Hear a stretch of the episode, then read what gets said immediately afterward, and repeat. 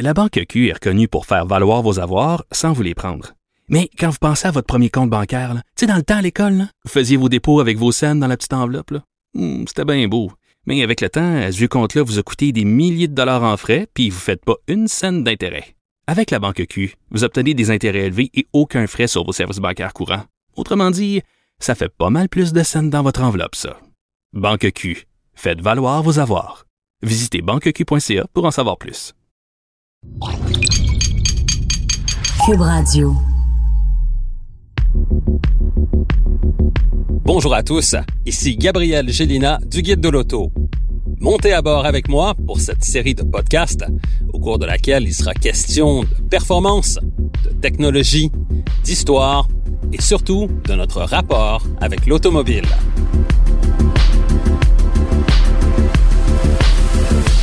Au voilà avec Gabriel Gélina. Aujourd'hui, je veux vous parler des motorisations qu'adoptent les automobiles parce que nous sommes vraiment à la croisée des chemins.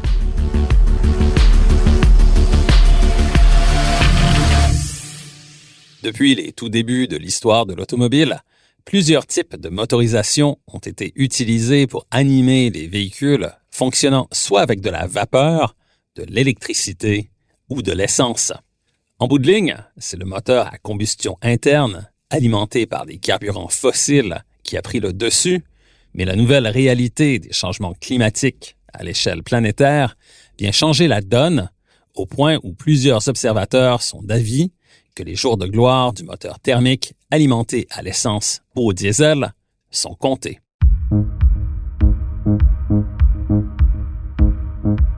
À l'heure actuelle, l'automobile est en pleine mutation et les constructeurs de véhicules doivent prendre des décisions importantes quant au type de motorisation que les marques retiendront pour l'automobile de demain. Et comme personne ne possède une boule de cristal, cela équivaut souvent à un pari ou un gamble, comme on le dit en anglais, que les constructeurs automobiles doivent faire maintenant pour assurer la pérennité de l'entreprise, voire sa survie.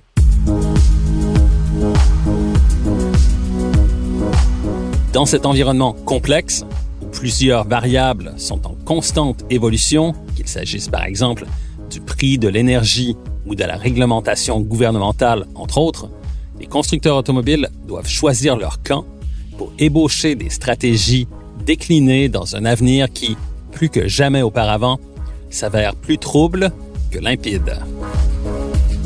De plus, le fait que le marché de l'automobile est actuellement en contraction à l'échelle mondiale complexifie l'exercice pour toutes les marques, qu'elles soient établies de longue date ou plus récentes. En 2019, les ventes d'automobiles neuves ont connu une chute de plus de 4% à l'échelle mondiale, avec 90 300 000 véhicules vendus au cours de la dernière année versus 94,4 millions en 2018 et 95,2 millions en 2017. Cette décroissance a bien évidemment une incidence directe sur l'emploi, non seulement chez les constructeurs automobiles eux-mêmes, mais aussi chez tous les fournisseurs et équipementiers, sans parler des ventes d'acier et d'aluminium, l'industrie automobile étant le deuxième client en importance pour ces matières premières. C'est d'ailleurs principalement en raison de cette contraction que de nouvelles alliances se sont récemment formées, comme par exemple la fusion de Fiat Chrysler Automobile avec le groupe PSA, fabricant des voitures Peugeot, ou encore les partenariats élaborés entre Volkswagen et Ford pour le développement de véhicules électriques, ou celui entre BMW et Daimler pour le développement de la conduite autonome.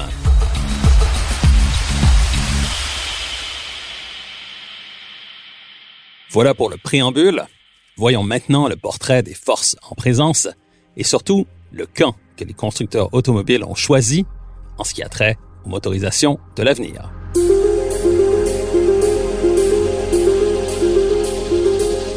Chez les constructeurs européens, les avis sont partagés sur la mobilité électrique.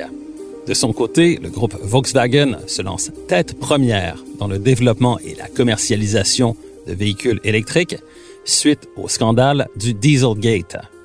Selon Herbert Dees, président et chef de la direction du groupe, il va être très compliqué de rattraper le retard par rapport à Tesla, par exemple, si Volkswagen et ses marques continuent d'évoluer à leur vitesse actuelle.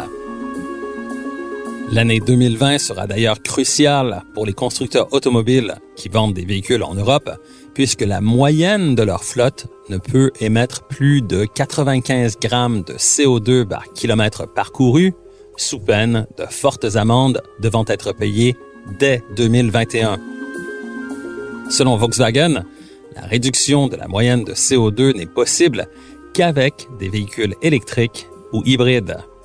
Cette mutation vers la mobilité électrique requérant l'investissement de sommes considérables en capital a déjà eu raison des efforts de recherche et de développement sur les véhicules à pile à combustible alimentés par hydrogène, Volkswagen consacrant ses énergies et ses ressources à la voiture électrique alimentée par batterie. Chez BMW, on assiste au déploiement d'une nouvelle stratégie pour la voiture électrique de demain. Il y a quelques années, le constructeur bavarois misait sur le développement de plateformes dédiées exclusivement à la mobilité électrique, en produisant par exemple les i3 et i8. Aujourd'hui, c'est plutôt un virage à 180 degrés auquel on assiste, puisque BMW compte maintenant développer des architectures communes permettant de recevoir trois types de motorisation, soit un moteur thermique conventionnel, une motorisation hybride rechargeable ou une motorisation purement électrique. Autrement dit, les modèles de la marque pourront être animés par ces trois types de motorisation avec une production en série sur la même chaîne de montage, production qui sera adaptée selon la demande des divers marchés à l'échelle mondiale. Ce dernier point a d'ailleurs été souligné récemment par Klaus Freulich, membre du directoire responsable de la recherche et du développement chez BMW.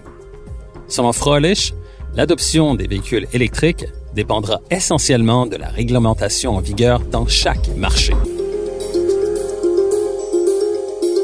En Chine, il prévoit que les villes de la côte est du pays adopteront les véhicules électriques, alors que l'arrière-pays continuera de dépendre du moteur à combustion interne pour les 15 ou 20 prochaines années. En Europe, Fröhlich est d'avis que les véhicules à motorisation hybride rechargeable remplaceront très bientôt ceux animés par des moteurs V8 et représenteront 25 du marché. Un autre 25 de ce même marché adoptera la mobilité électrique et la dernière moitié sera assurée par des véhicules à motorisation thermique conventionnelle. En ce qui a trait à l'Amérique du Nord, Fröhlich est d'avis que la voiture électrique n'a de l'avenir que sur les côtes ouest et est et que le centre du continent continuera de compter sur des véhicules à moteur à combustion interne. Chez les constructeurs japonais, les avis sont partagés. À titre d'exemple, si Nissan a fait figure de leader avec sa Leaf à motorisation électrique, Toyota ne produit actuellement aucun véhicule électrique le géant japonais de l'automobile, préférant consacrer ses énergies au développement de la motorisation hybride ainsi qu'au développement de la pile à combustible alimentée par hydrogène.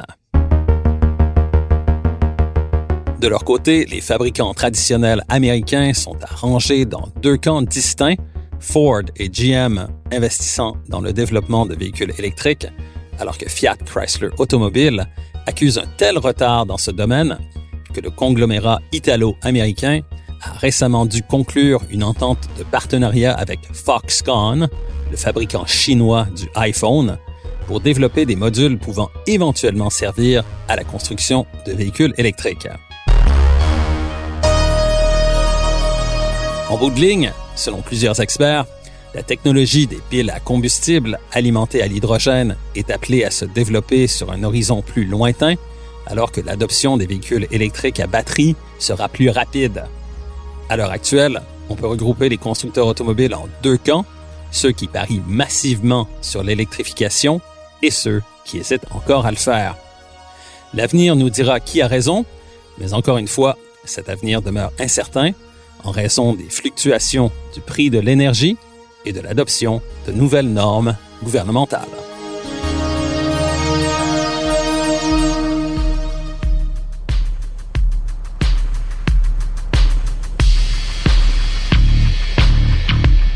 Recherche et animation, Gabriel Gélina. Montage, Philippe Séguin. Une production, Cube Radio.